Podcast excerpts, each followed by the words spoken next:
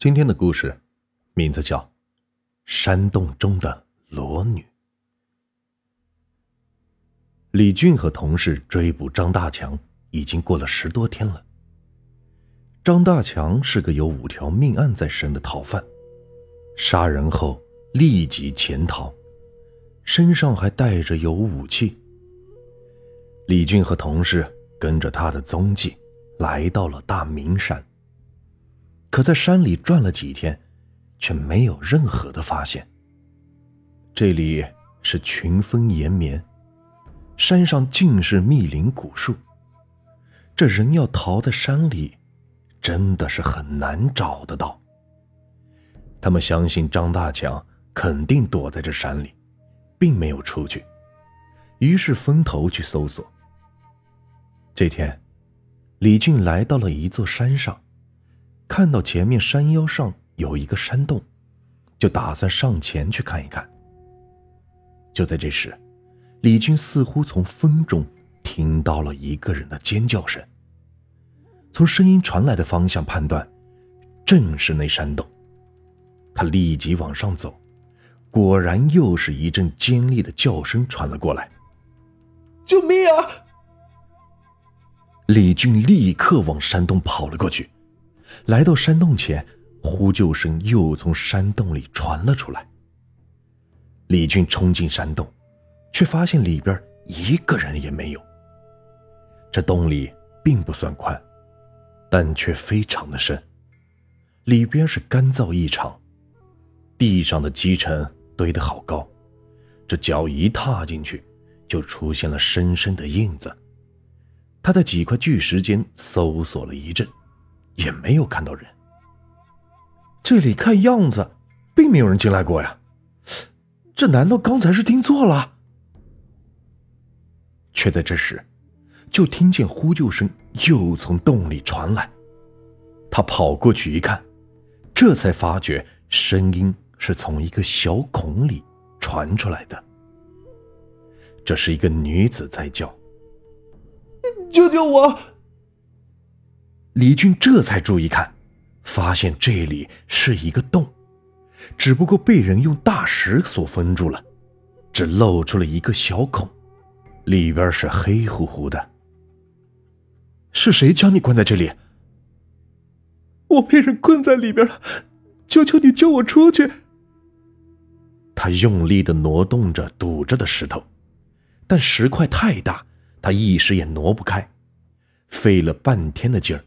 洞口能容一个人爬出来。你从这爬出来吧，我接着你。好，但是我身上还被人绑着，你得拖我出去。李俊伸手进去往他身上一抓，却发现女子竟然是光着身子，不禁顿了一下。你先拖我出去吧。他费了好大的劲儿。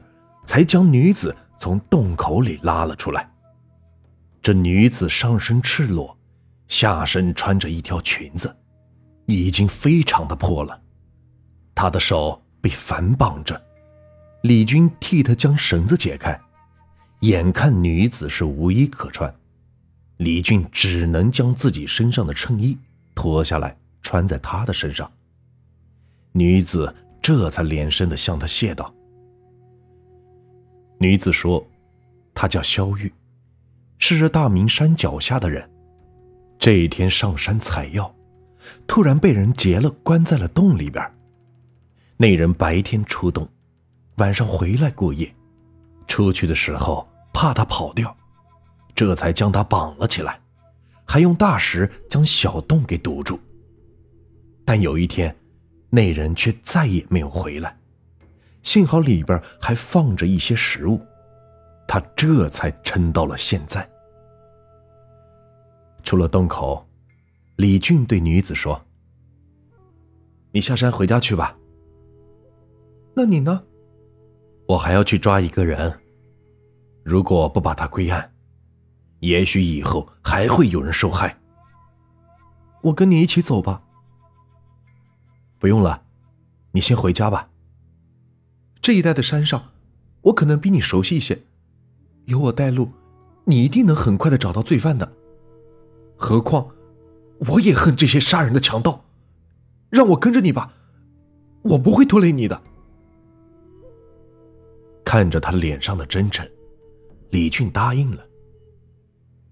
两人在密林中穿行，李俊打着赤膊，山上的野蚊不断的向他身上侵袭，痒得他是不断的去抓。来到了一处山崖下，萧玉就让他等了一会儿，自己往崖上爬去。不一会儿。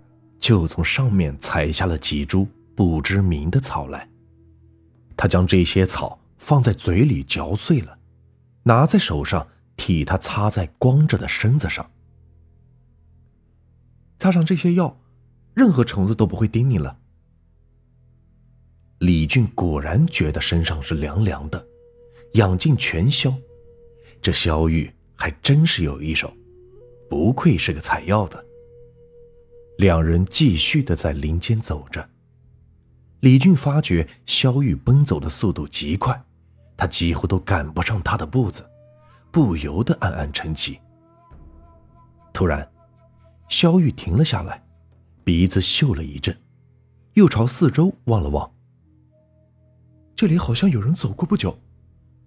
李军一惊，却看不出任何的异常。你是怎么看出来的？我觉得这里有一股男人的气息，但和你身上的又不同。李军大吃一惊，看来他的鼻子灵敏的很，也不知道是真是假。这人应该朝着这个方向走了，我们跟过去，一定会找到他的。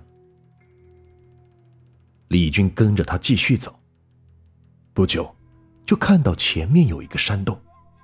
两人来到洞中，果然里边是有人到过的痕迹。看来，对方真的是在这里过夜了。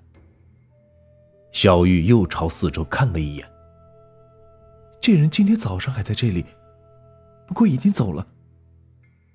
你能看出他往哪里走的吗？他就是从那里走的。李军这一次完全的相信了他的话。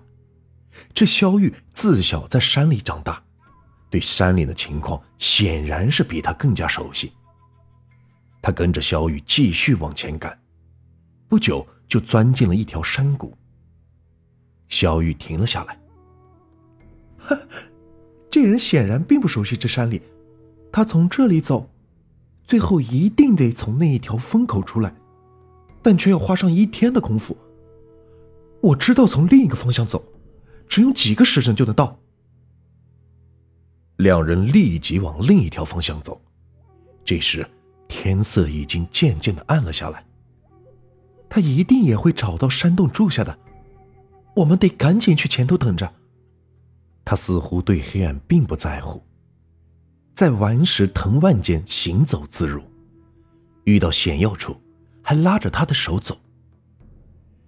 等他们来到所要到达的地方时，天已经完全黑了下来，他还没有出来，我们就在这里等他。他轻车熟路的带着他来到了一处岩石下，将地上的草踩平，两人席地而坐。李军带有干粮，两人将干粮分吃了一些。这样黑的夜里，他也不可能赶路的，一定是找山洞过夜了。你也困了。就躺着吧，天亮后，他一定会从这里出来的。这奔波了一天，李俊也真的是困了，就靠着岩石沉沉的睡着了。眼见天已经大亮，李俊才醒来，发觉他躺在身旁，紧紧的靠着他。李俊脸不由得一红，就慢慢的坐了起来。这时，萧玉也醒了。他睁开眼睛，笑了笑。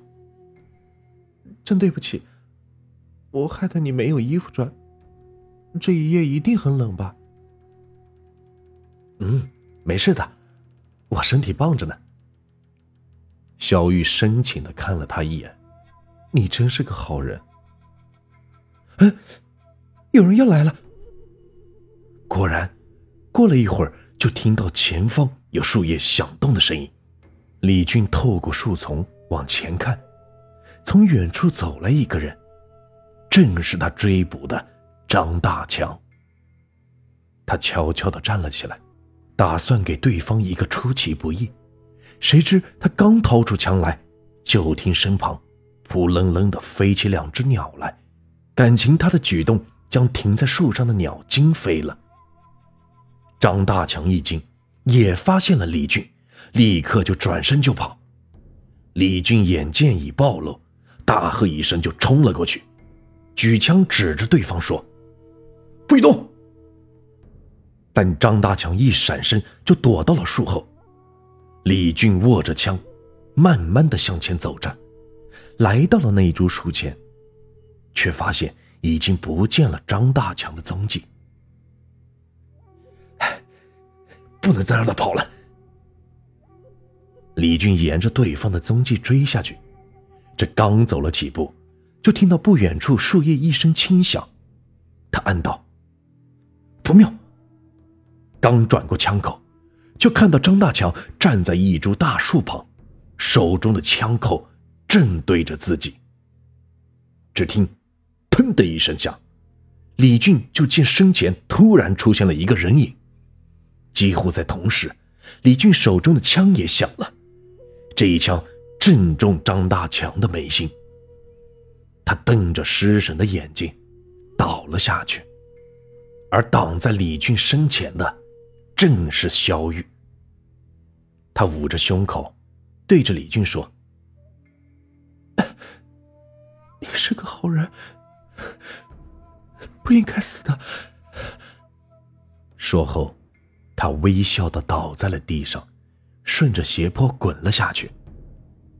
他大喊一声，想过去拉住他，但却没能拉住。他的身子不断的往下滚，转眼间就不见了踪影。李俊冲下坡来，不管他如何找，却再也没有看到肖玉的尸体。杀人犯张大强被击毙，同事们来到后，大家几乎是搜遍了这一带，也并没有见到肖玉。李俊颇为奇怪，就到山下去打听，但大家都说这一带并没有一个叫肖玉的采药姑娘。这方圆数十里。只有几户姓肖的人家，但他们都没有人失踪过。这带着疑问，李俊和同事一起来到了当时救出肖玉的山洞。只见洞内的小洞口依在，里边还是黑乎乎的。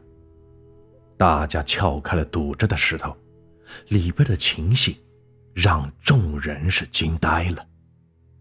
只见小洞里倒着一具干尸。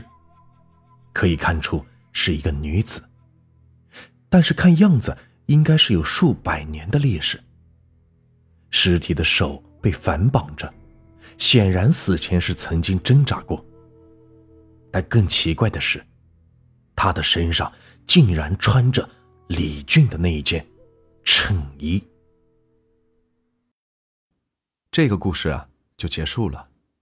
如果你们喜欢我的故事，别忘了订阅、收藏和关注我，接下来会有更多有趣的故事。感谢你们的收听。